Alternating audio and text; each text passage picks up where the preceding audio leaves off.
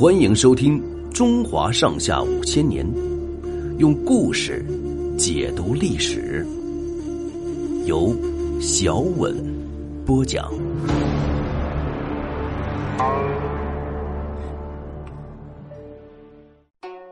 烽火戏诸侯。周宣王死了以后，儿子姬公生即位，就是周幽王。周幽王什么国家大事都不管，光知道吃喝玩乐，打发人到处找美女。有个大臣名叫包相，就劝谏周幽王。周幽王不但不听，反把包相下了监狱。包相在监狱里被关了三年，包家的人千方百计要把包相救出来。他们在乡下买了一个挺漂亮的姑娘，教会她唱歌跳舞，把她打扮起来，献给幽王。替包相赎罪，这个姑娘算是包家人，叫包四。幽王得了包四，高兴的不得了，就把包相释放了。他十分宠爱包四，可是包四自从进宫以后，心情闷闷不乐，没有开过一次笑脸。幽王想尽办法叫他笑，他怎么也笑不出来。周幽王出了一个赏格，有谁能让王妃娘娘笑一下，就赏他一千两金子。有个马屁鬼叫国师傅，替周幽王想了一个鬼主意。原来，周王朝为了防备犬戎的进攻，在骊山一带造了二十多座烽火台，每隔几里地就是一座。如果犬戎打过来，把守第一道关的兵士就把烽火烧起来，第二道关上的兵士见到烽火，也把烽火烧起来，这样一个接一个烧着烽火，附近的诸侯见到了。就会发兵来救。国师傅对周幽王说：“现在天下太平，烽火台长久没有使用了，我想请大王跟娘娘上骊山去玩几天。到了晚上，咱们把烽火点起来，让附近的诸侯见了赶来，上个大当。娘娘见了这许多兵马扑了个空，保管会笑起来。”周幽王拍着手说：“好极了，就这么办吧。”他们上了骊山，真的在骊山上把烽火点了起来。临近的诸侯得了这个警报，以为犬戎打过来了，赶快带领兵马来救。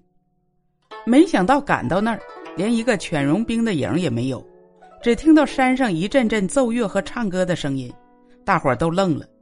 幽王派人告诉他们说：“辛苦了大家，这没什么事儿，不过是大王和王妃放烟火玩呢，你们回去吧。”诸侯知道上了当，憋了一肚子气回去了。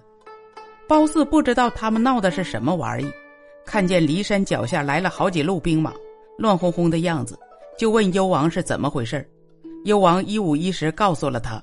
褒姒真的笑了一下。幽王见褒姒开了笑脸，就赏给国师傅一千两金子。幽王宠着褒姒，后来干脆把王后和太子废了，立褒姒为王后。立褒姒生的儿子伯服为太子。原来王后的父亲是申国的诸侯，得到这个消息，就连接犬戎进攻镐京。幽王听到犬戎进攻的消息，惊慌失措，连忙下命令把骊山的烽火点起来。烽火倒是烧起来了，可是诸侯因为上次上了当，谁也不来理会他们。烽火台上白天冒着浓烟，夜里火光烛天。可就是没有一个救兵到来。犬戎兵一到，镐京的兵马不多，勉强抵挡了一阵，被犬戎兵打得落花流水。犬戎的人马像潮水一样涌进城来，把周幽王、国师傅和褒姒生的伯服杀了，那个不开笑脸的褒姒也给抢走了。到这时候，诸侯们知道犬戎真的打进了镐京，这才联合起来，带着大队人马来救。犬戎的首领看到诸侯的大军到了，就命令手下的人把周朝多少年聚敛起来的宝贝财物一抢而空，放了一把火才退走。中原诸侯打退了犬戎，立原来的太子姬宜臼为天子，这就是周平王。诸侯也回到各自的封地去了。没想到诸侯一走，犬戎又打过来，周朝西边大多土地都被犬戎占了去。平王恐怕镐京保不住，打定主意把国都搬到洛邑去。公元前七七零年，周平王迁都洛邑，因为镐京在西边，洛邑在东边，所以历史上把周朝在镐京做国都的时期称为西周，迁都洛邑以后称为东周。